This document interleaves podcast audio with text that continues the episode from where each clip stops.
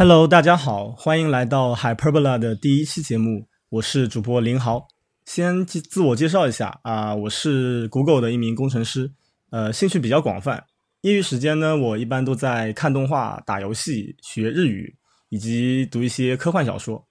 呃，那么这期节目呢，我请到了我的朋友丁树来聊一聊独立游戏的话题。呃，首先请丁树做一下自我介绍。嗨，大家好，我是丁树，目前在做 Web 开发和设计相关的远程工作。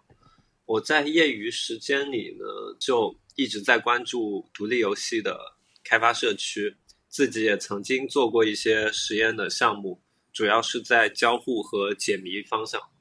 对嗯，好，谢谢呃丁叔。嗯，关于独立游戏的话题呢，将会成为一个系列啊。然后今天在第一期节目里面，我们会先聊一下一些基本的问题，并且从一些具体的例子出发来讨论一下独立游戏是怎样运用叙事的。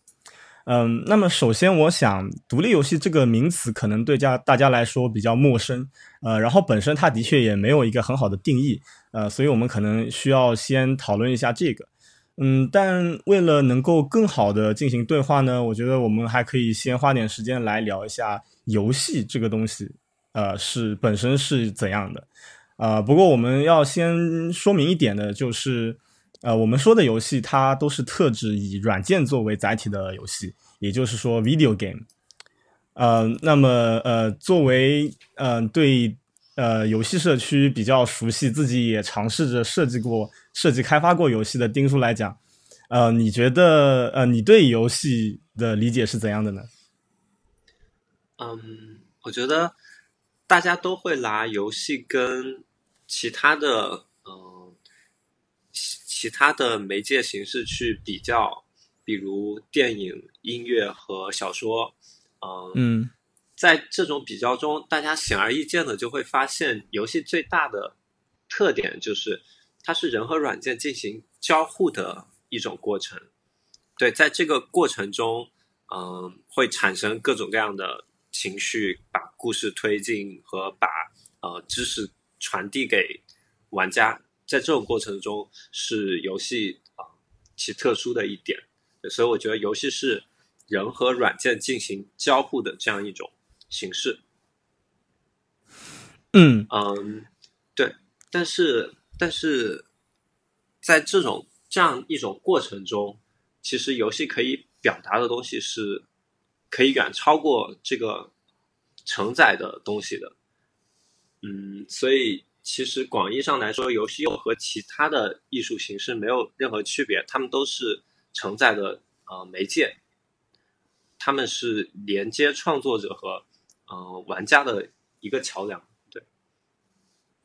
呃，没错，嗯，我想呃，包括我自己在内，大部分人可能都会呃认为游戏它它的确就是一种媒介啊，就是相对于传统媒介，比如说嗯呃。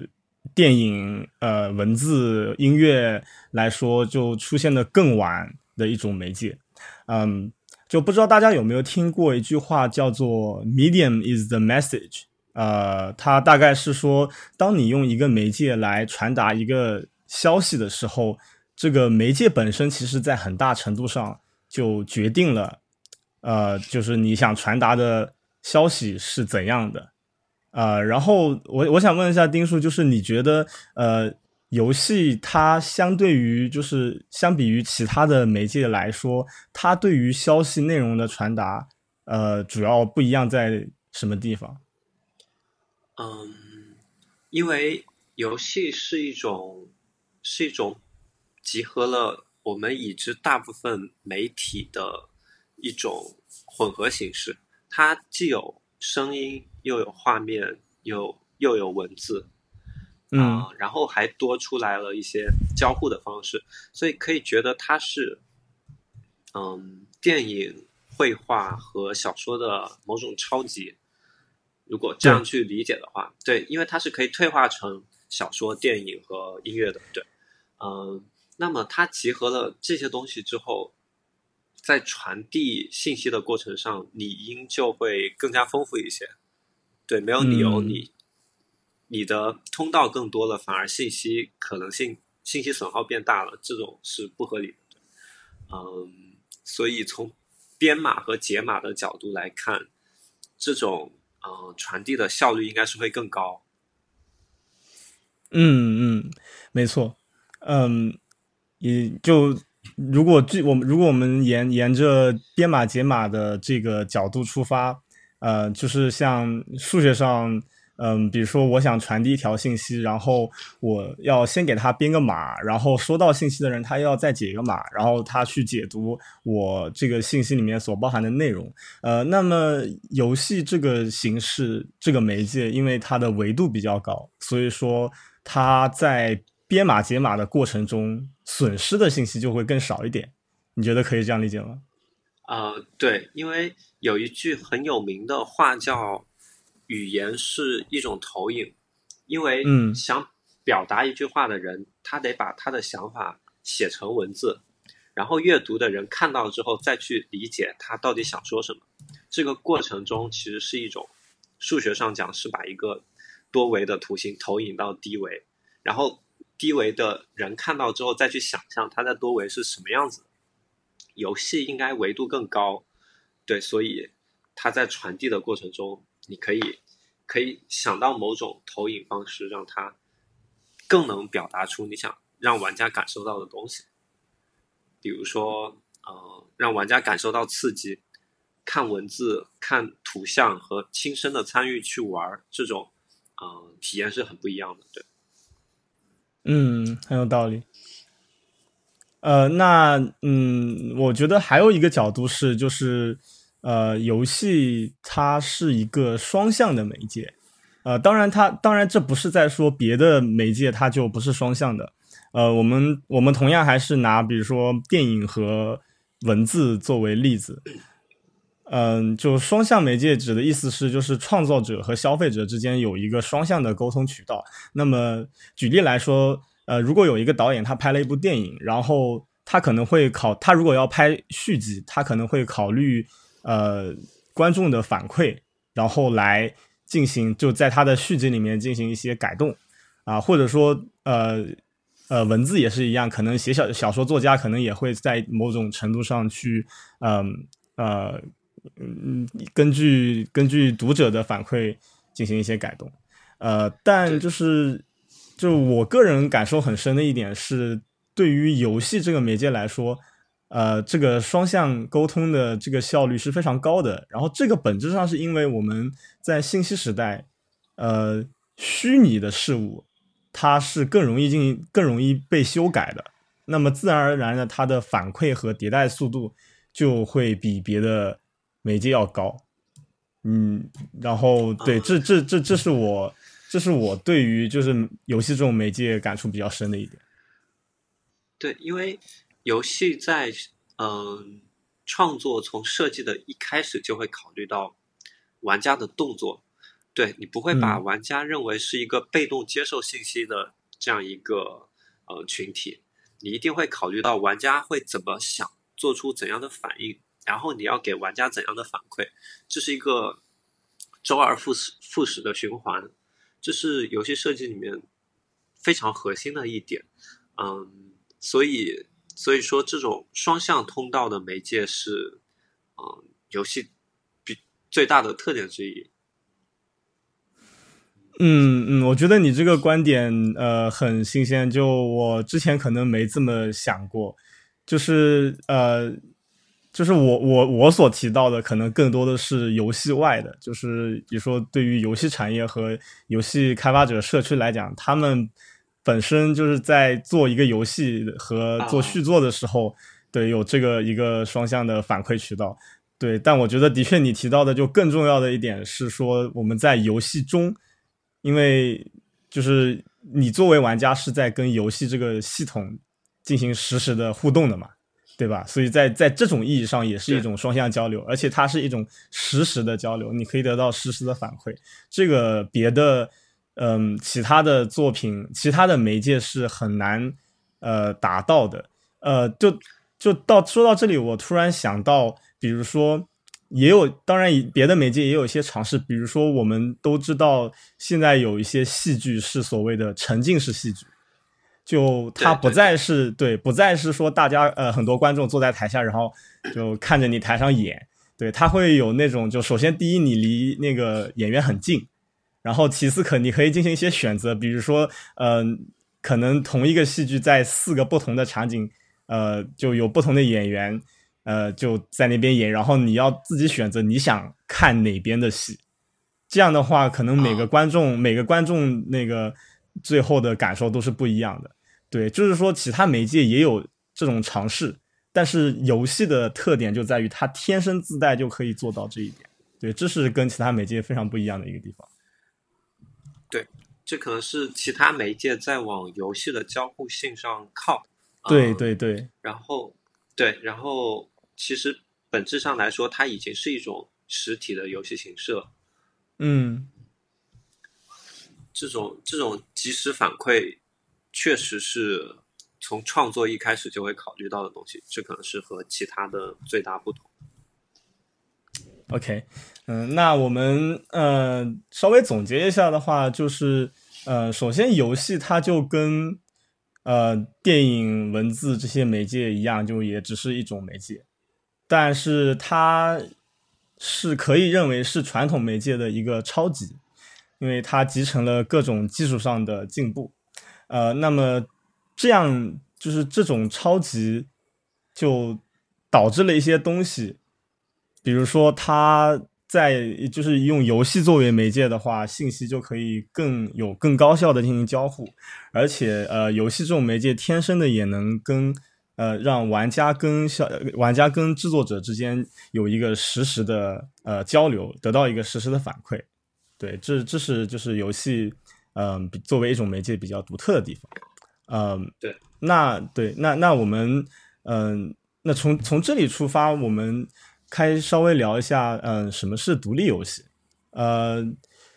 我我我自己有这么一个感触，就是，嗯，其实独立游戏发展到今天呢，已经有很多普通玩家，或者甚至有些人可能都不会说自己是玩家，因为他们可能呃不会日常玩游戏，可能只是偶尔玩一下。可能很已经有很多人会去玩到接触到一两个独立游戏，但他们可能根本就没有意识到说，哦，呃，原来这是一个独立游戏。当然，它本身也没有一个很良好的定义。比如说，呃，之前前两年手机上有一个很有名的游戏叫 Florence，然后它就是一个呃非常优秀的独立游戏，然后很多人都玩了啊，我认识的很多朋友都玩了，但很多人都没有意识到它是独立游戏。对啊，然后然后我们然后呃，其实因为因为丁树其实自己也呃有过一些开发独立游戏的尝试，所以我们先请他来大概聊一下他所理解的独立游戏是怎样的。嗯，其实我觉得游戏和独立游戏之间可能没有那么明显的边界，因为嗯，就像就像其他的呃艺术形式，比如说电影，也有独立电影这样的说法，嗯，但是但是其实它和非独立，也就是我们会拿独立电影和商业电影进行一个对照。呃，来来看区别的话，其实是很模糊的。有的东西，有的东西你很难去权衡到底是哪一方面。我们如果用类似的概念去对比商业游戏和独立游戏的话，会发现独立游戏可能它的区别，除了在规模上，呃，更像是几个人独立做出来的，嗯，更本质的区别是他想创作的目的和。创作的题材方面，跟商业性质的游戏有一些比较大的区别。嗯，这些方面我们可以详细的讨论。对，但我觉得这是独立游戏定义的一个，嗯，一个主要的出发点。嗯，嗯嗯，我觉得首先的确就是规模是就最直观的一个因素，对吧？就对，但可能不是本质。对，对对对，不是本质。就就其实像你提到的，嗯，独立电影，我觉得这是一个不错的例子。因为呃，可能大家还就是对于大众来说，可能对独立游戏还不是很了解，但是独立电影就或多或少都听说过一些。呃，有时候可能我们不叫它独立电影，可能叫什么微电影啊，或者说实验电影。对吧之类的，呃，对，然然后然后其实大家经常就会呃聊到说啊，这个电影的成本只有多少多少之类的，又或者在比如说在大学里面，其实你就嗯肯定会见到过一些呃特别有理想的学生，他们就呃自己就用很低的成本去拍一个微电影。对，所以其实其实就是如果类比一下的话，独立游戏之于商业游戏，其实也就是差不多是这种关系。不过你当然当然你也提到说，他们的本质区别可能还是在于说，呃，我开发这个游戏背后的目的是什么？就商业游戏肯定是商业游戏肯定是商业驱动的，也就是它的目的就是赚更多的钱。而独立游戏，呃，独立游戏在一定程度上，你可以说它是创作驱动的。你觉得呢？对。它对它赚钱可能是放在次位的，嗯嗯，虽然也有很多独立游戏最后赚到了相当多的钱，但它的考虑的出发点应该是创作驱动，嗯，所以我觉得可能这是呃最大的区别，因为嗯，因为他们两者。都是都是希望把游戏做到特别好玩，但是商业商业的作品可能做到好玩的根本目的是为了赚更多的钱。对，独立游戏做到更好玩的目的可能是作者希望把他想抒发的、想啊描述的东西全部都表达出来。这两者都能赚到钱，对于是，嗯，出发点造成了这两者的区别。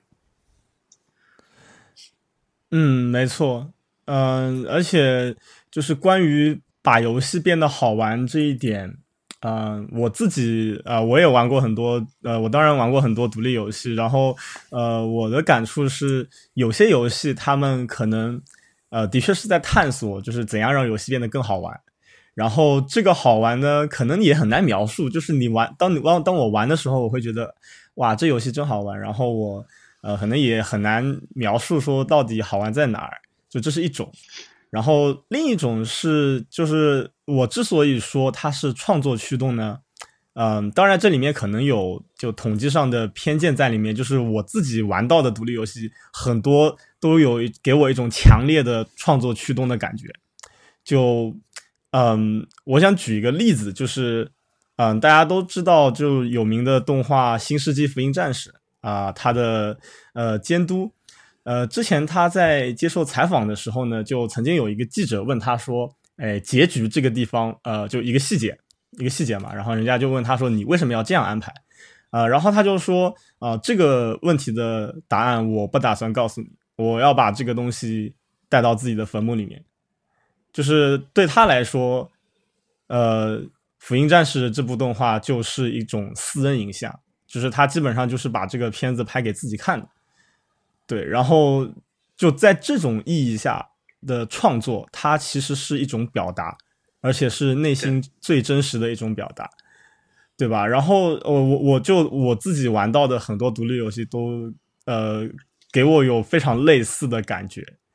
对，嗯，因为因为表达其实是一种很个人化的东西，嗯呃，我们。看书或者看电影，就会去看这本书是谁写的，这个电影是哪个导演拍的，就会关注到这个人，并且认为这个作品是这个人的一种创作，是表达了他想他想说的东西。嗯，但是商业游戏背后是一个呃巨大的公司，是一个董事会，大家投票，是一群制作人、一群策划在商量出来的东西。嗯嗯，甚至是拿商业的一些方式去衡量、去投票出来的，嗯，创作这样的东西是表达方面会弱化很多。但独立游戏，大部分人也会看，它是，嗯，背后也会是一个作者或者一个非常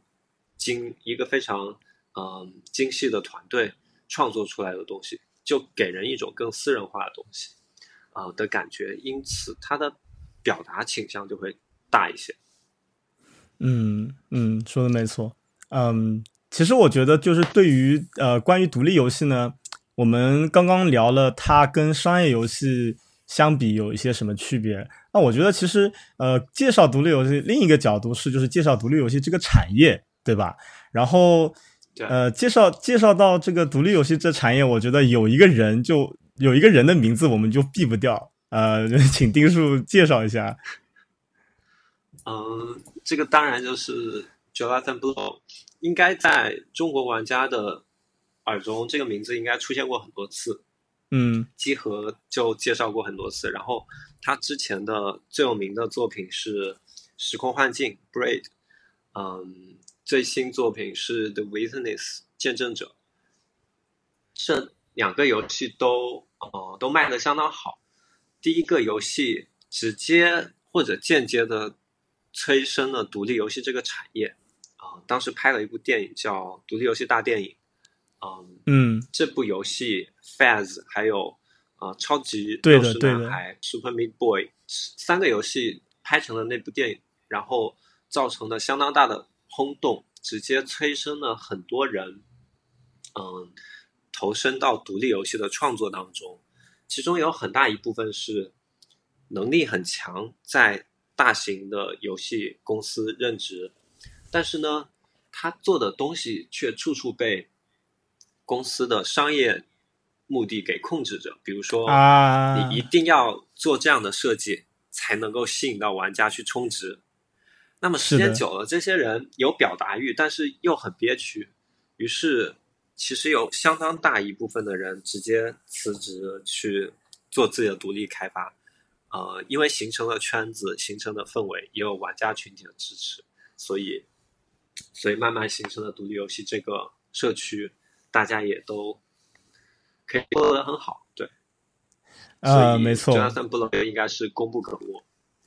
是的，是的。呃，其实你讲的这一段就是关于很多大公司里面的游戏开发者，就是。呃，因为自己在公司内部不得意，然后就借着这个机会加入了游戏的独立游戏这个圈子。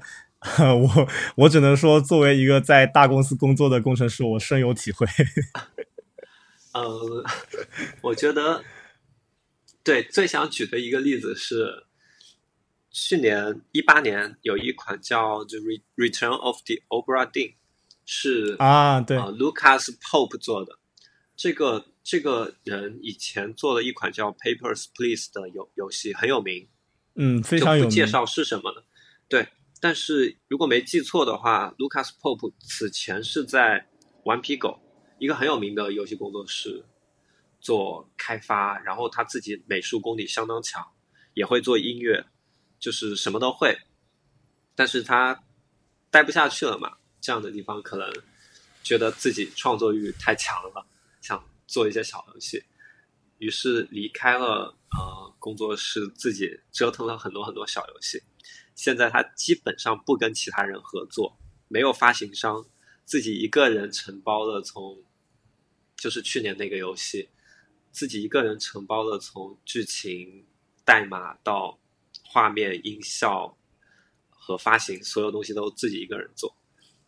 这应该是独立游戏制作人的典范，对。嗯，哎，他他的确是像天才一样的人物，就是你说到的《The Return of Obra Dinn》，嗯，那个游戏我买了，但我还没玩。不过《Papers Please》我的确玩了，就对我的感受就是他的确是天才一般的人物。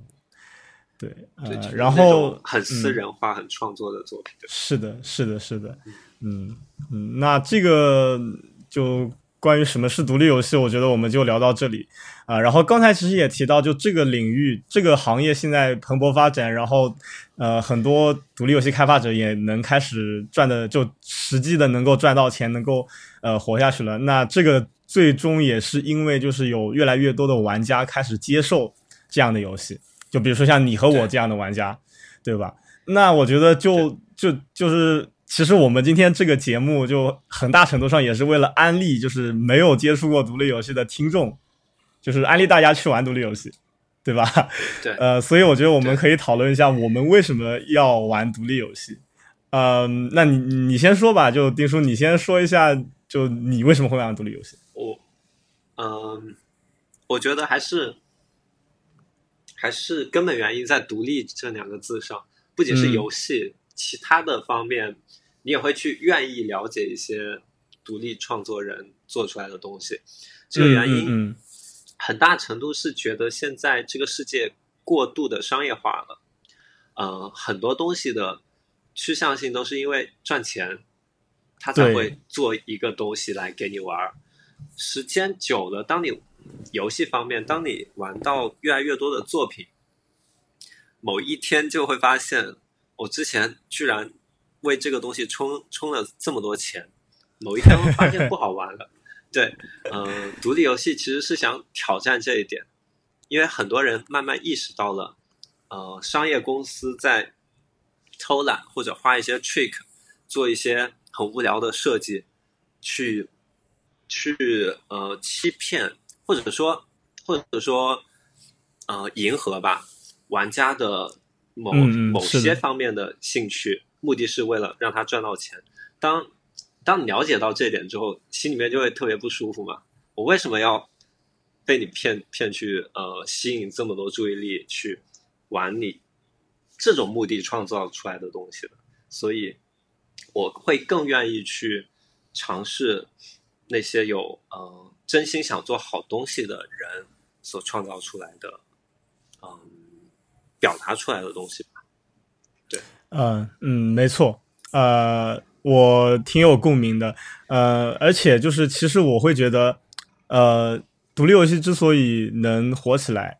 就是像比如说像你刚才呃你刚才的这一番思路呢，嗯。可以说是，就是对于我为，比如说对于就作为一个人来讲，我为什么要玩游戏这一点，已经是有了比较深的思考。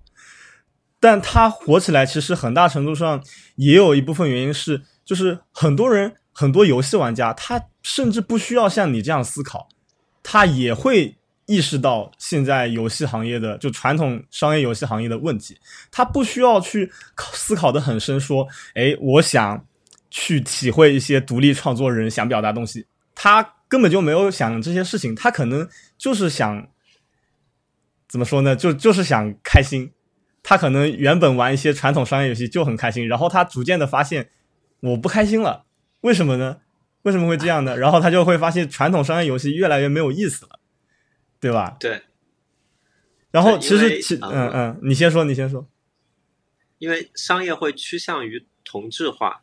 就是当你发现。我好好做游戏可以赚到钱，和我稍微不那么认真做游戏，我好好做宣传也能赚到钱。当两者都能赚到钱的时候，商业会趋向于走那个成本更小的方式赚到钱，这是必然的，这就是商业。嗯，所以慢慢大家会都会蜂拥到那些容易赚到钱的题材，比如说。嗯，比如说什么火的，大家就去做什么；抽卡游戏火了，大家就都去做 卡牌游戏。然后呃呃，吃鸡的模式火了，大家一窝蜂的都去做类似的东西。因为因为商业就是这个样子。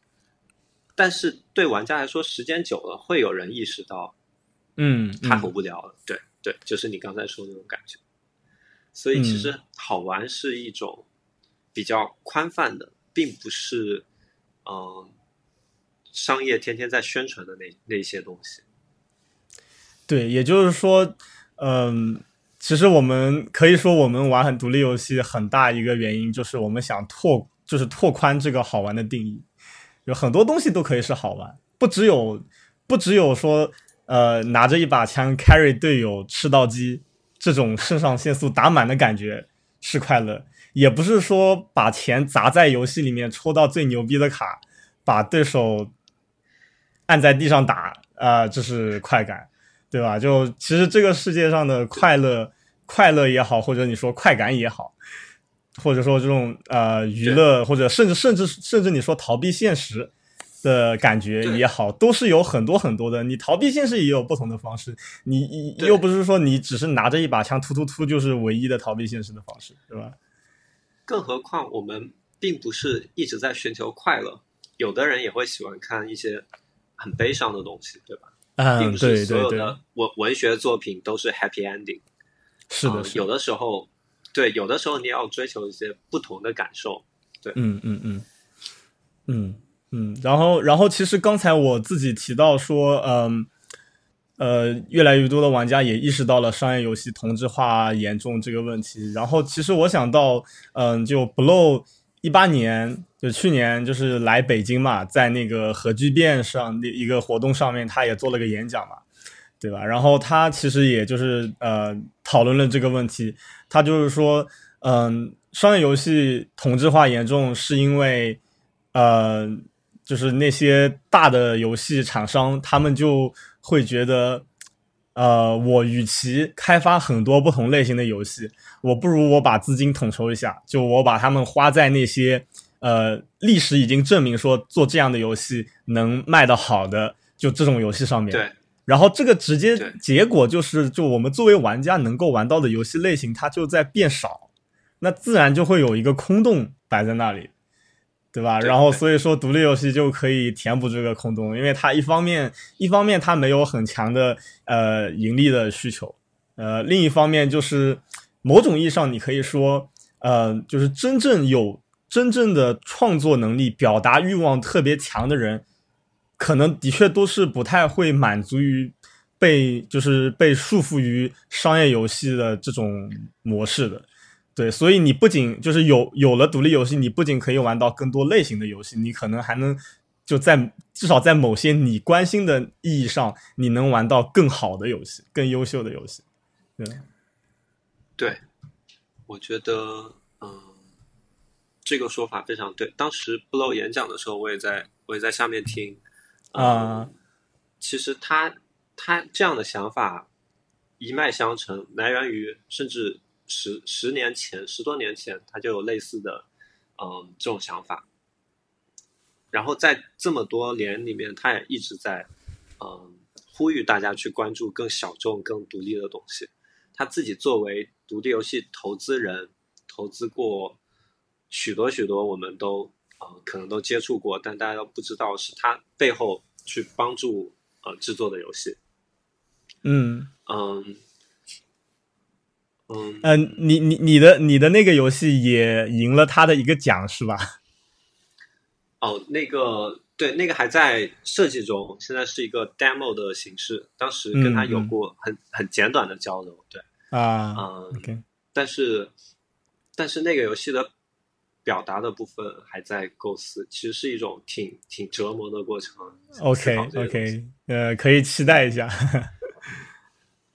嗯。对，我刚才想到一个，嗯，关于商业和和独立的一个例子，就是说，嗯，Blow 曾经说过，商业游戏的啊偷懒的行为，你刚才也提到，嗯，当大家证明到某一种商业模式可以赚到钱，某一种游戏的设计可以赚到钱，大家就。都会拼命的往里面凑，是，然后把这个模式打磨的越来越好。比如 FPS，在基本模式出来之后，大家就疯狂的往里面，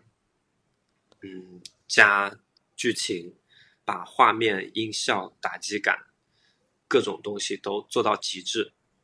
现在基本上已经，已经可能最好的、最顶尖的游戏画面已经分不出跟现实的。真假了，可能已经做到非常非常顶尖了，嗯，然后玩家就会觉得，哇，这游戏做的真好。但是在 Blow 看来，这是一种，这是一种偷懒的行为。我觉得可以类比于，呃，印象派刚刚做出来的时候，大家大家画画嘛，嗯，在印象派出来之前，大家的创作可能目的是为了求求真实，因为没有。照相机，大家就希望把呃，艺术家就希望把看到的这个东西，这个人画画到画布上，看起来就跟真实的人一样，所有细节画的非常仔细。嗯，虽然这是一种很辛苦的做法，工作量巨大，就像那些游戏公司把画面做到非常精致一样，是一种很辛苦的做法，但本质上是一种偷懒的行为，是因为。因为我我把现实中的东西像素级的搬到游戏上，搬到画布上，其实是一种我不需要思考机械性去劳动就可以的做法。当然你需要有一些技能，你需要会画画，会需要会建模，需要软件都非常非常厉害，设计非常非常厉害，但是本质你是没有没有经过思考的，嗯，所以一所以这种对真实的过度追求，其实是一种偷懒的行为，应该把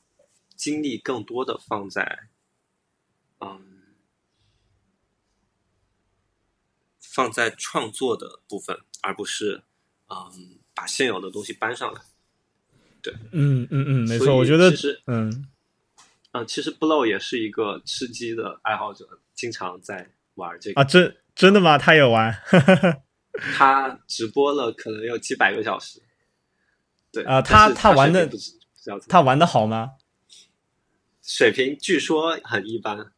他他很喜欢，他很喜欢 FPS，他很喜欢 CS:GO，对，明白了，明白。但是他也他也经常批评这些游戏，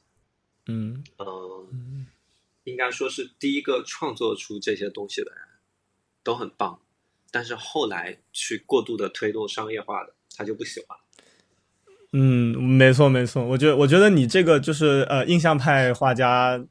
跟就是呃像素级复制这个例子就举得很好，对我之前没有这么考虑思考过，对对，因为比如说有摄像机之后，我为什么还需要去这样去做呢？没有意义。对啊，对啊，对啊，嗯，我没有没有得到新的东西，对对，所以就其实其实这可能也是就是一一在一部一定程度上解释了，比如说你去那种画廊或者博物馆去看那些画。你很少会见到那种就是跟现实很像的画，对，呃，当然就是某些特定对某些特定题材可能就是呃会有，但是别就是在别的题材里面能够留就是在历史上留下来的，基本上都不会特别的逼真。对，对，嗯，游戏也是，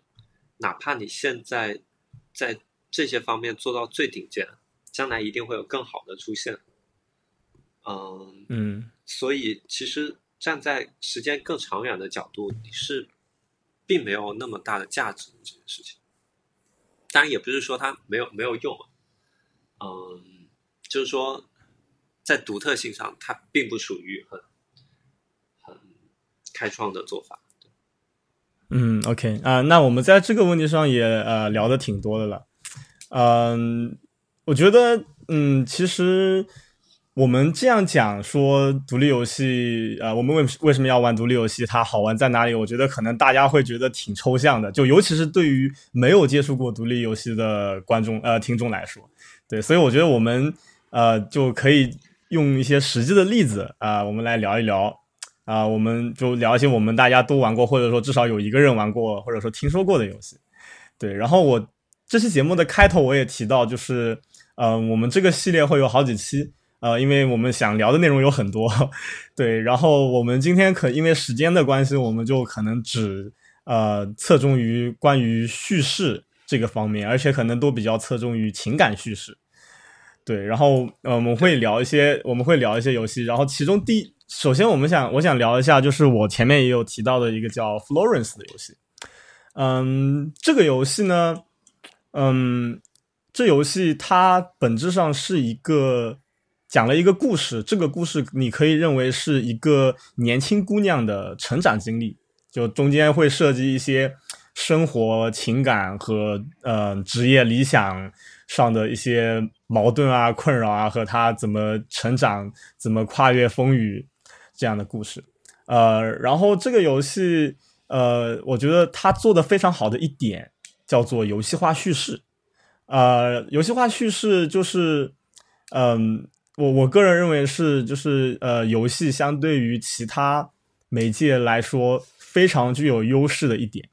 呃，然后游戏化叙事就什么是游戏化叙事呢？我觉得就最好我可以直接用 Florence 里面的一个例子来向大家说明一下。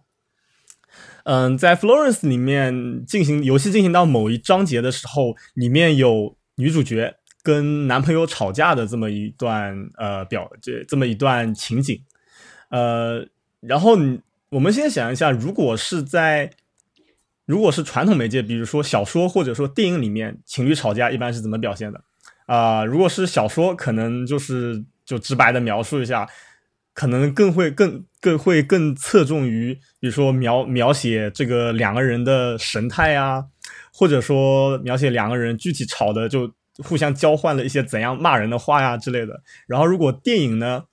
那可能会就用各种镜头语言嘛，对吧？然后或者说有的时候可能会呃有恰到好处的 BGM，或者说有的时候甚至可能会就静音，然后就用一些蒙太奇的效果之类的。对，当当然这些都很好，但是我想说是游戏游戏化叙事是怎样处理这个场景的？在 Florence 里面，他们吵架的这一幕，游戏画面基本上就是一个类似于呃，你可以认为是微信聊天框的一个一个画面。然后这时候会出现一个迷你游戏，然后这个游戏的内容呢，就是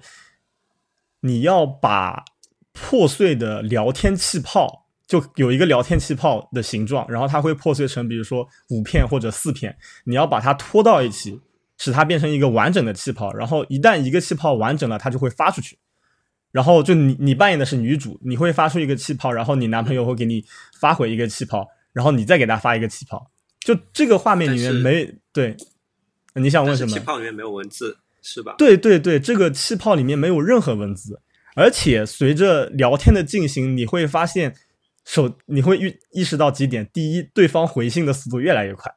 第二，一开始你要用五个碎片才能拼成一个气泡，后来要变成三个碎片才能拼成一个气泡，最后两个碎片变成一个气泡，到最后你不需要你手点，气泡就自动的噼里啪啦的就往上走了。就这是非常独特的一种表达方式，我就这时候我我觉得我描述到这里，大家也已经可以嗯 get 到他想表达的是什么内容了。就是我我就当然这只是我自己的理解，就我会我我会这么理解，我会觉得你气泡数量的气泡碎片数量的减少，代表的是你在说话的时候越来越不过脑子，因为现实生活中吵架就是这样的嘛，吵到后来大家情绪都上来了。就可能就是话说出去之前就呃不怎么用脑子去思考了，然后速度越来越快，这就是象征着说两个人情绪越来越激烈，就是对白可能就呃越来越就冲突会越来越激烈，然后就就这种表达方式就非常独特，就他不需要任何呃不需要任何具体的文字就能表达说哎一对情侣在吵架。然后这是第一点，第二点就是，你就你你可以把自己的经历带入进去，比如说你可能会想到自己曾经跟男男女朋友吵架的这个经历，啊，或者说跟别人吵架的经历，然后你就会带入进去，说就是呃，这时候他们大概在聊什么，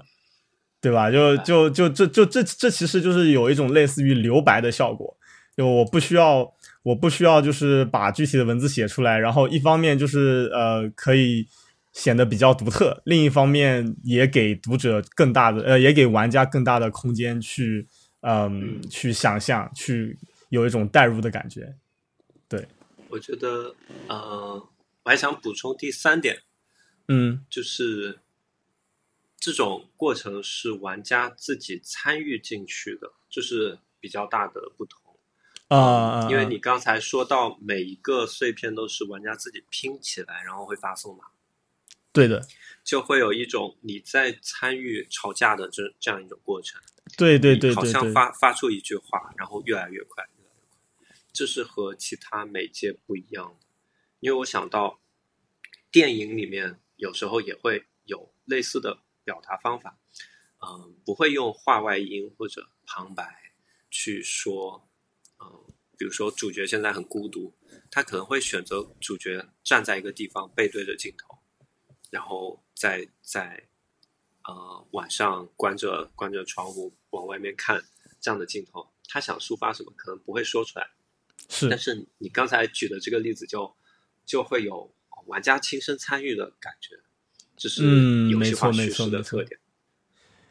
对对对，就这这一点也很重要，对，因为就不不仅仅是就留白这一点，因为别的媒介也能做到留白这一点，对，这个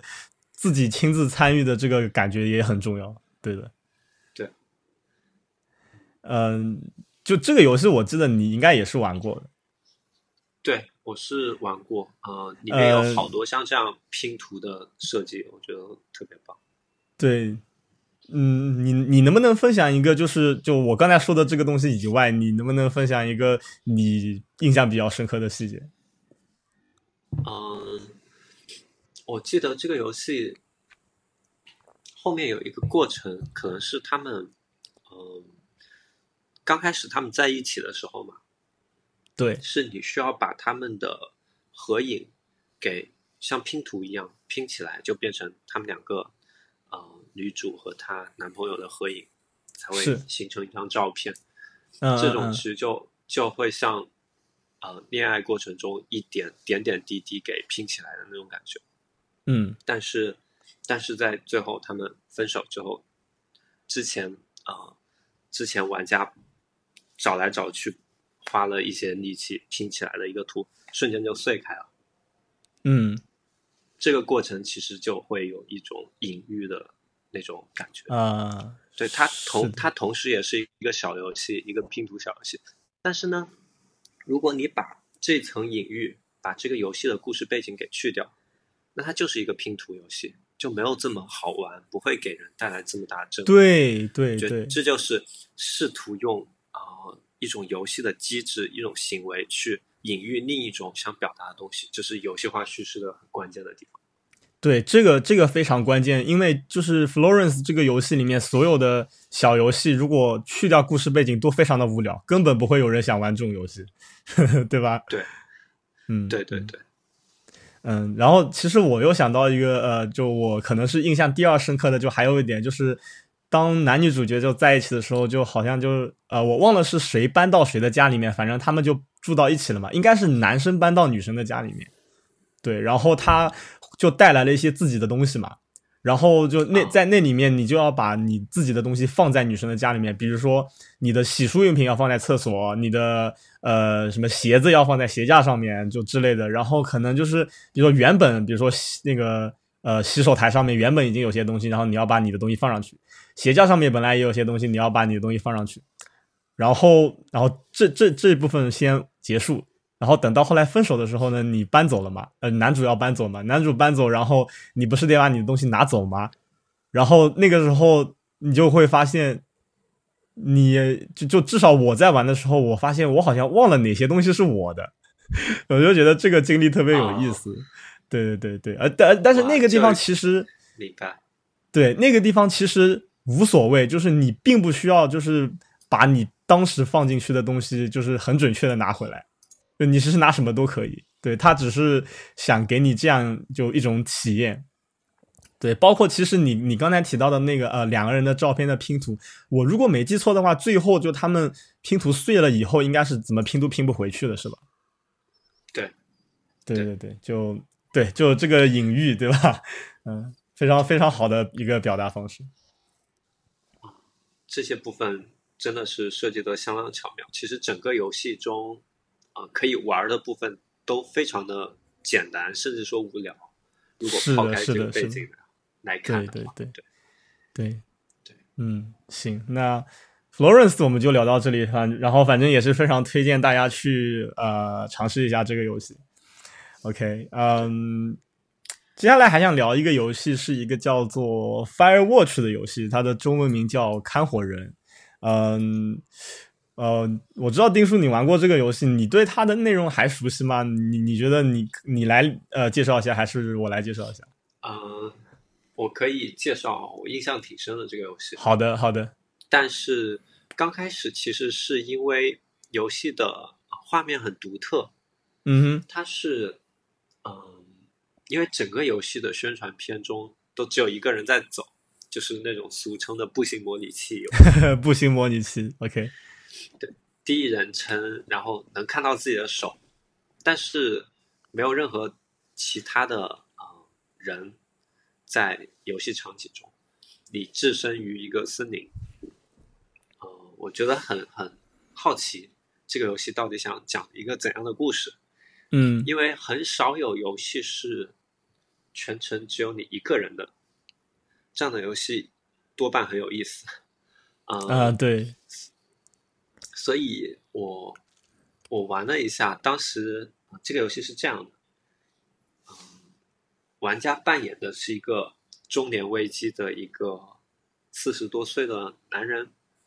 和妻子分居，可能有很很大的矛盾，生活很不愉快，然后想逃避现实，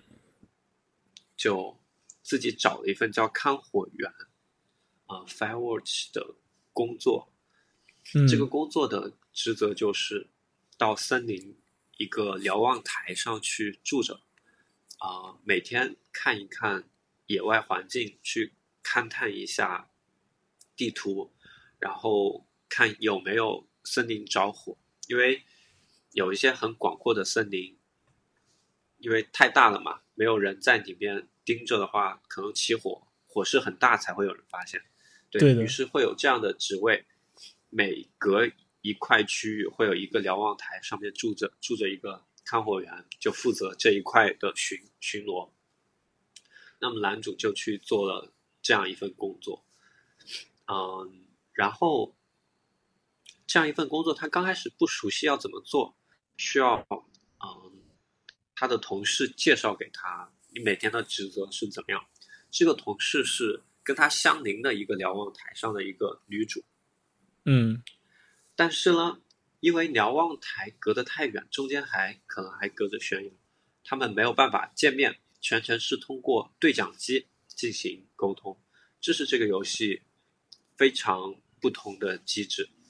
到目前为止，都跟到此前为止都跟其他游戏可能没有拉开那么大的不同。但是对讲机这个的引入，应该是非常非常神奇。我觉得啊，我们。可以聊一聊这个对讲机带来的情感体验。OK，嗯，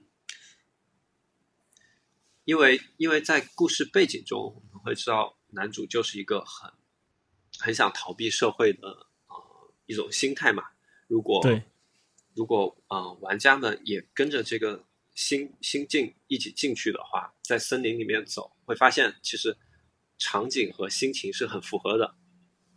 但此时，整对整个世界中有一个跟外部沟通的窗口，跟其他人沟通的窗口，就是对讲机。有女主，事实上，在呃经历了很多东西，每天跟他日常聊天、开玩笑，或者他帮上你一些忙之后，大家都会喜欢上这个呃只听得到声音的这个女主，嗯，又会产生产生一种好奇的感觉，对吧？我每天都在跟他交流。我会不会有一天看到他呢？他长什么样子？他真人是不是也跟声音一样这么有意思？嗯，呃，包括故事里面的男主也对他产生情感了。但是呢，呃，在在自身的身份和呃这种情感之间，男主是经常在做出选择的。于是，在对讲的对讲机对方发过来一段话的时候。你是可以选择有几段话你可以回复的，嗯，这部分虽然虽然模式有点像传统的 RPG game，一个人说了一句话，你有好几个选择，然后可以回复，但是巧妙的一点是，啊，这种通过声音的交流，你是可以保持沉默的，因为不是面对面，他对。他不知道你你是不是真的在线，我可以选择放下对讲机。它有一个时限，我在这个时限里不做出选择，我就沉默。嗯，你可以过去探索，呃，探索自己世界，去森林里面散步。你也可以选择，嗯，欺骗他，可以选择跟他，嗯，交流各种各样的话题。我觉得这种，嗯，情感叙事正好迎合了他想表达那种很微妙的。在固定的心态下的一个人的状况，嗯嗯，我觉得挺有道理的。像我自己玩这个游戏的时候，嗯，就是也会呃不自觉的把，就是两方面，第一会把自己的可能比如说我可能会某些经历会带入进去。第二方面可能会尝试着从一个四十多岁正在经历中年危机的男人的心态，试图把他带入进去。就比如说有的时候对方发过来一句话，然后你就会纠结一下，说我到底要不要回他？那我觉得可能现实生活中可能大家也有 类似的经历。对，而且就是嗯，像这种模式，就是对于就是叙事。就是说，讲这么一个非常微妙的男人，就就为了逃避逃避生活、逃避现实，选择到这个那个深山深深山老林里面，把自己放逐一整个夏天。就在这种设定下面，对，呃，对对对，他很好的表现出来了，就这种微妙的感觉。对，我觉得，嗯，这个游戏的剧情可以暂且不提，因为。嗯，从情感体验方面来讲，他确实把那种微妙的感觉做到了非常不错的程度。嗯嗯嗯，因为你在步行模拟的时候，突然比如说，啊，那个手机响了，就像现实生活中你在外面走路，手机响，我可能心情很差，我不想回复，或者我想走两步再回复，或者我觉得。哇！我终于等到这个人的消息了。打对，拿拿起手机，马上就回复过去的话，然后开始很很欢快的聊天。这些细微的差别，在传统的 RPG 的那种对话，弹出一个头像，弹出一个对话框，那种呃游戏的模式中是很难表达出来的。但是 Firewatch 这部分做的很棒。哦，对，这一点很重要。就是传统 RPG 就是是属于那种。就是其实有些传统 RPG 它也是有不回答的呃选择的，但关键点在于就是你不管是选择什么，或者说你不选择，这个对话会继续。就是你因为你是跟人家面对面，就有可能对，就是或者说是有一种游戏本身的目的，就是我这个进度必须进行下去。我不管你选什么，你选的可能对你的结局有影响，但是对话本身必须进行下去。而这个对呃，Firewatch 这个游戏，因为它本身主题是一个步行模拟器，就是你基本上就是可以某种意义上来讲，你回复对方的那个对讲机，其实只是顺便的，对，所以说就产生了更多的可能性，对吧？对，所以我觉得很有意思。如果嗯有听众想体验一下孤独的游戏，可以尝试一下 Firewatch。嗯嗯嗯，因为我曾经试想过，如果你把这个游戏中比如说把对讲机去掉，因为这个东西没有推进剧情，啊，没有从本质上推进剧情。把女主给去掉，全程变成一个你在森林中探险的游戏。啊，游戏是有故事的，但是并不需要这些东西来推进。你可以自己发现线索，自己到处走，对吧？有地图，甚至刚开始游戏可以弹出一个啊一个 introduction 或者。你可以捡到一本日记，上面讲什么东西都可以，但是他做做了这样的设计，我想过，曾经设想过，如果你把这些东西给去掉，对讲机去掉，女主去掉，你可以走走路，然后跟人说话，或者有人找你，这种东西都去掉之后，这个游戏的孤独感会差很多。没错，这点是很是是很微妙的，对。没错，不仅孤独感会差很多，而且就整个游戏体验都会差很多。有可能可能会有很多人评论说什么垃圾游戏浪费时间。对，行，那那就是 Firewatch 这游戏我们也聊到这里。然后这个游戏就是我们认为就是我们不会，我们倾向于不把剧情给剧透出来。我觉得就是大家感兴趣的还是亲自去玩一下这个游戏会有比较好的体验。对，就是但是对对于我们今天的主题，我们觉得它的对讲机模式这个是嗯一个很好的例子。OK，那嗯，对，那呃，今天我们最后还会呃讨论最后一个游戏，嗯，叫做 The Journey，呃，中文名叫做《风之旅人》，嗯，请丁树来介绍一下。这应该是中文圈相当有名的一个游戏，是陈星汉做的，是华人，嗯，然后这个游戏当年拿遍了无数的奖。但确实是一个机制上非常非常创新的游戏，我觉得某些程度上，它跟 Firewatch 应该也挺像的吧？啊，嗯，可以。你先，你要不先介就是介绍一下它具体是一个怎样的游戏？OK，嗯，你也可以说它是步行模拟，也没错。嗯哼，嗯，因为这个游戏只在 PS 平台发行，然后啊，所以很多人都没有亲身体验过。但这个游戏本，呃，这个游戏大致是这样。玩家扮演一个，嗯，精灵一样的人物吧，穿着红色的一身长袍，在一个出生在一个沙漠上，没有告诉你要干什么，嗯，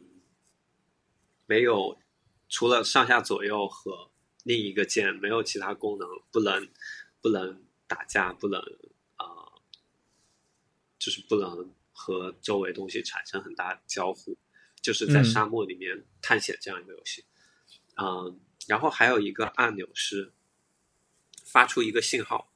就是可能类似于它它叫一声吧，那个精灵，然后会发出一个一个圈一样的形状，就是发出一个信号。嗯，这个游戏最最精妙的设计在于，它是一个两人联机的游戏。但是呢，这两个人由于刚才的这些操作，这两个人没没有办法聊天，没有办法，没有办法打字交流。比如说，没有办法，呃，像我们现在在对话一样，我说我们去那边的山上看看，他说好啊好，对，不不能产生这样的交流。对，有可能是我在往左边走，他在往右边走。嗯，因为当时独特的设计。并且游戏一定要满足这个，所以游戏全程是随机匹配。我没有办法跟我的朋友一起玩，就是我们一起一起开黑，没有没有办法做到，只能打开游戏，然后随机搜索正在线的玩家，并且游戏会在游戏结束之后才告诉你你匹配上了谁。嗯嗯，所以你全程都只能听天由命，希望你碰到的这个人，对吧？会会。还还不错，但是呢，对，因为你你只看得到一个游戏人物，你不知道背后是怎样的人，就跟 Firewatch 一样，你会产生很多奇特的情绪。是，嗯，那么游戏的内容就是要一起去探险，最后到达雪山，中间会经历千辛万苦，各种各样美妙的画面和非常呃，比如说暴风雪这种很很艰难的关卡，然后两个人一起。走到雪山上通关，其实这样听起来是一个很很嗯普通的、很没有什么新意的游戏，但是在这样的机制下，产生了非常大的、非常非常大的化学反应吧，该这样说。嗯嗯，我印象最深的是，因为。因为刚开始，嗯，进入的玩家都会不熟悉嘛，会有好奇，到处乱跑，对，不考虑另一个人的行动。但是这样这样跑来跑去，会发现，哎，这个游戏没有办法进行下去。嗯，最后带两个人只会回到一起往前走的这样的状态，因为，嗯，如果你捣乱的话，这游戏进行不下去，你会觉得无聊。对对对，嗯。对，就然后在往前走的过程中，大部分人是是会友善的给予同伴一些帮助。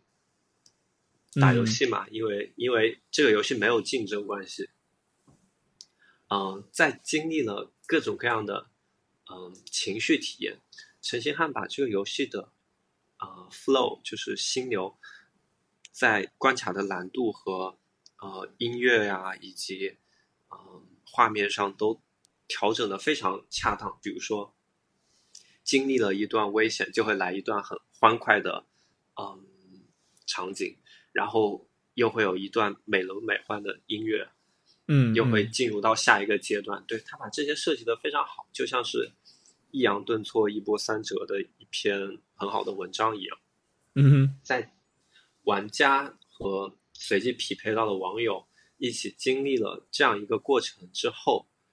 就会产生非常不同的友谊，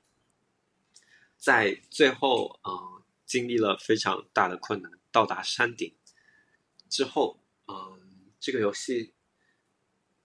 这个游戏很很明显的直接表明了这个地方是结局，山顶上，因为你越往前面走，画面就会越来越亮，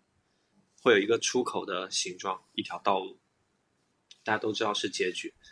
在经历了这一切之后，居然会有大部分的玩家自发的。在结局之前停下来，两个人都不愿意结束。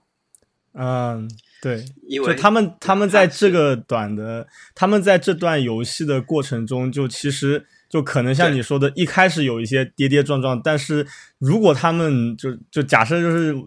假设是那些能够走到结局的那些玩家，肯定在这个过程中都是培养出来了一些默契，甚至是对对方产生了某种情感上的依赖和好奇之类的。对，所以他们，而且如果如果就是游戏很明显的暗示你说这个地方就是结局，那就这个就是在某种程度上是驱使大家在这个地方做一个类似于告白的，呃，不，不好意思，告别的告别的一个一个一个行为，对吧？对，其实就像游戏的名字 Journey 一样，嗯，整个游戏看似没有什么剧情。但是核心就在整个 journey 当中，只有你到最后的时候，你你才会明白，哇，这游戏这么不一样。嗯然后这一点上有一个精妙的设计，是在结局之前，山顶上地面上是雪花花是雪地，嗯，因为玩家都不愿意离开嘛，虽然虽然他们没有办法交流，但是。你走过的路会在地上留下痕迹，像脚印一样，衣服脱过的那个痕迹。嗯嗯嗯，也就是会有很多玩家自发的给对方写下类似于文字之类的东西。当然你没有办法写字，但会画一些符号。会有很多人都画了爱心的形状。嗯嗯嗯嗯，可能是表达一种感谢，或者这个游戏带来了惊奇的体验。对，这这个，嗯嗯，你继续说。对，因为，呃，当然我很想拿拿一些其他游戏的交流的方式进行对比，但是这个游戏的在多人的情感体验上花了很大的功夫，对我觉得做的非常棒。嗯，没错，嗯，我说一下我的感受，就是首先我也同意，最后这个设计是实在是太巧妙了，对，因为他们。就是其实确切的说，他们整个游戏里面除了最后那个地方，最开始他们两个人相遇的地方，其实那个地方也是能留下脚印的。但是在那个时候，他们可能没有意识到，对吧？他们他们要玩下去才会发现，全程没有任何办法交流，因为就是中间所有的地方你走过的地方都是没有办法留下脚印，就没有办法画任何的图案。然后等到最后就是要分别了啊，然后这时候突然发现。居然这个地方能留下脚印，这时候我觉得很多人可能会非常感动，说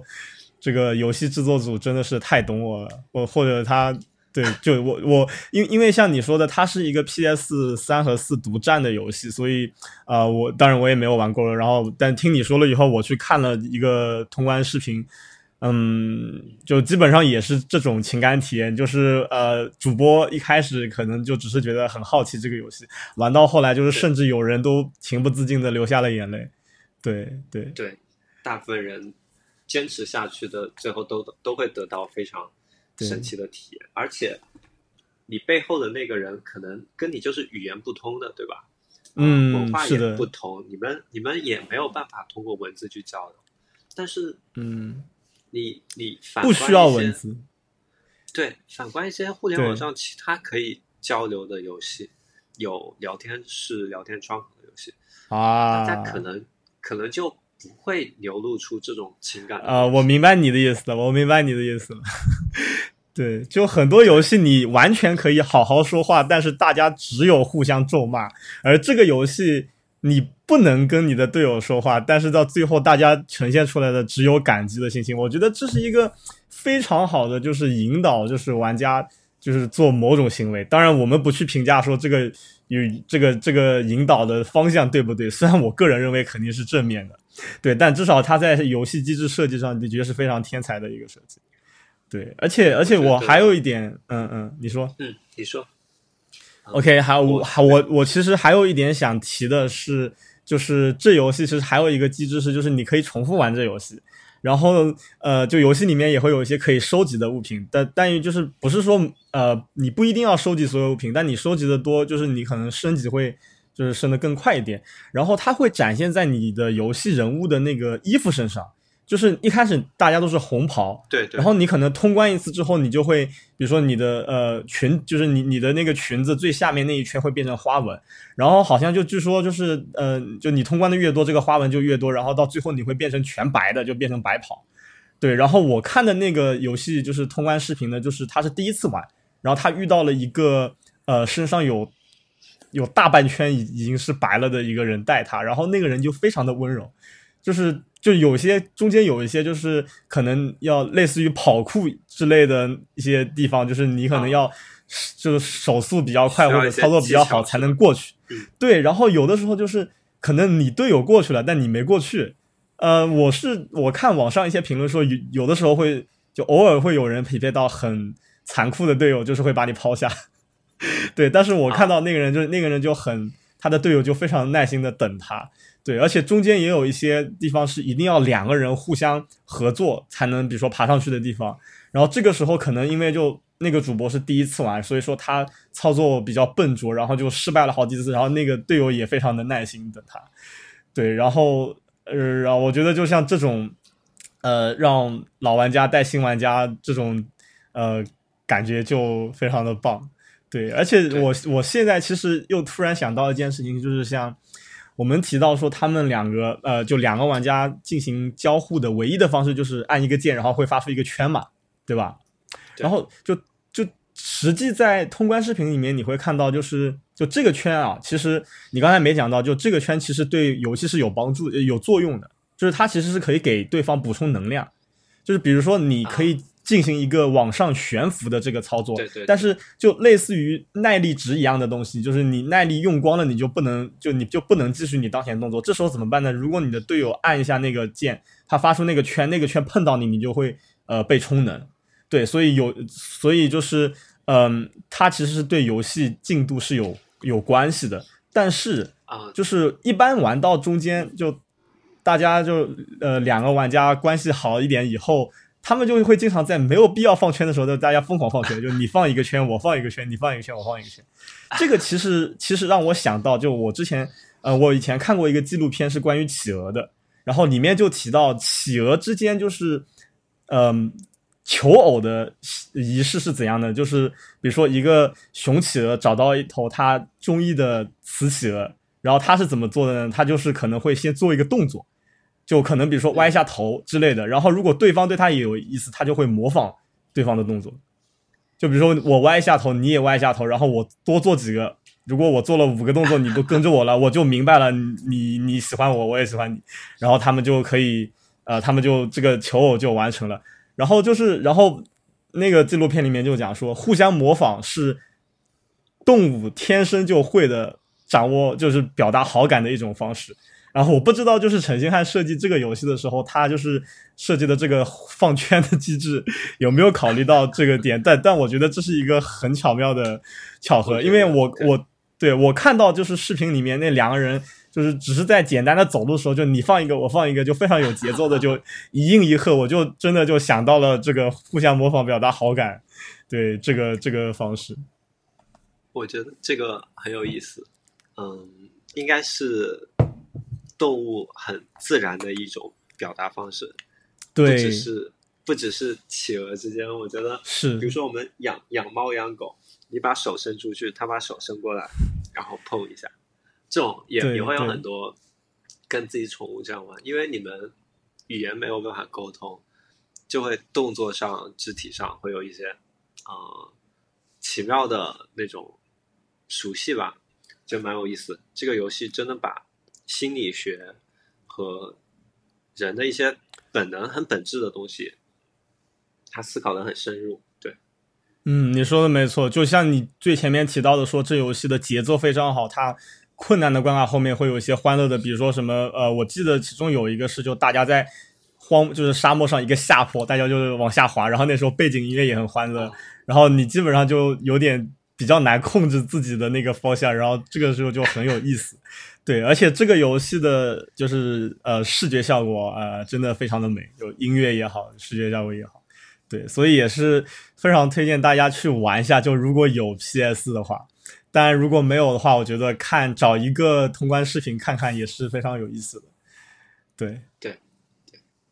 嗯对，嗯，我们今今天我们也聊了呃一个多小时了，我想我们大概就到这里就结束了啊。然后我稍微总结一下的话，今天我们。嗯，主要是聊了一下，嗯，什么是独立游戏，为什么要玩独立游戏，呃，以及独立游戏这个产业相关的一些小细节、小故事吧。然后我们还从呃拿三个游戏呃作为例子，我们呃探讨了一下，呃，这些独立游戏是如何呃进行情感叙事的。嗯，那么我们下期呃以及之后的一些呃几期节目，可能就是会从其他不同类型的。呃，独立游戏出发，就可能会有一些关于谜题的游戏，或者一些呃艺术探索的游戏，呃，或者一些竞技类游戏之类的，嗯，还有一些探讨哲学的游戏，就是这个可能性是无穷的。对对，来进一步的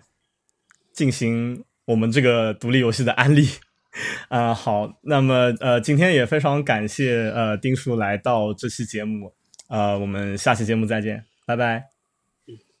拜拜。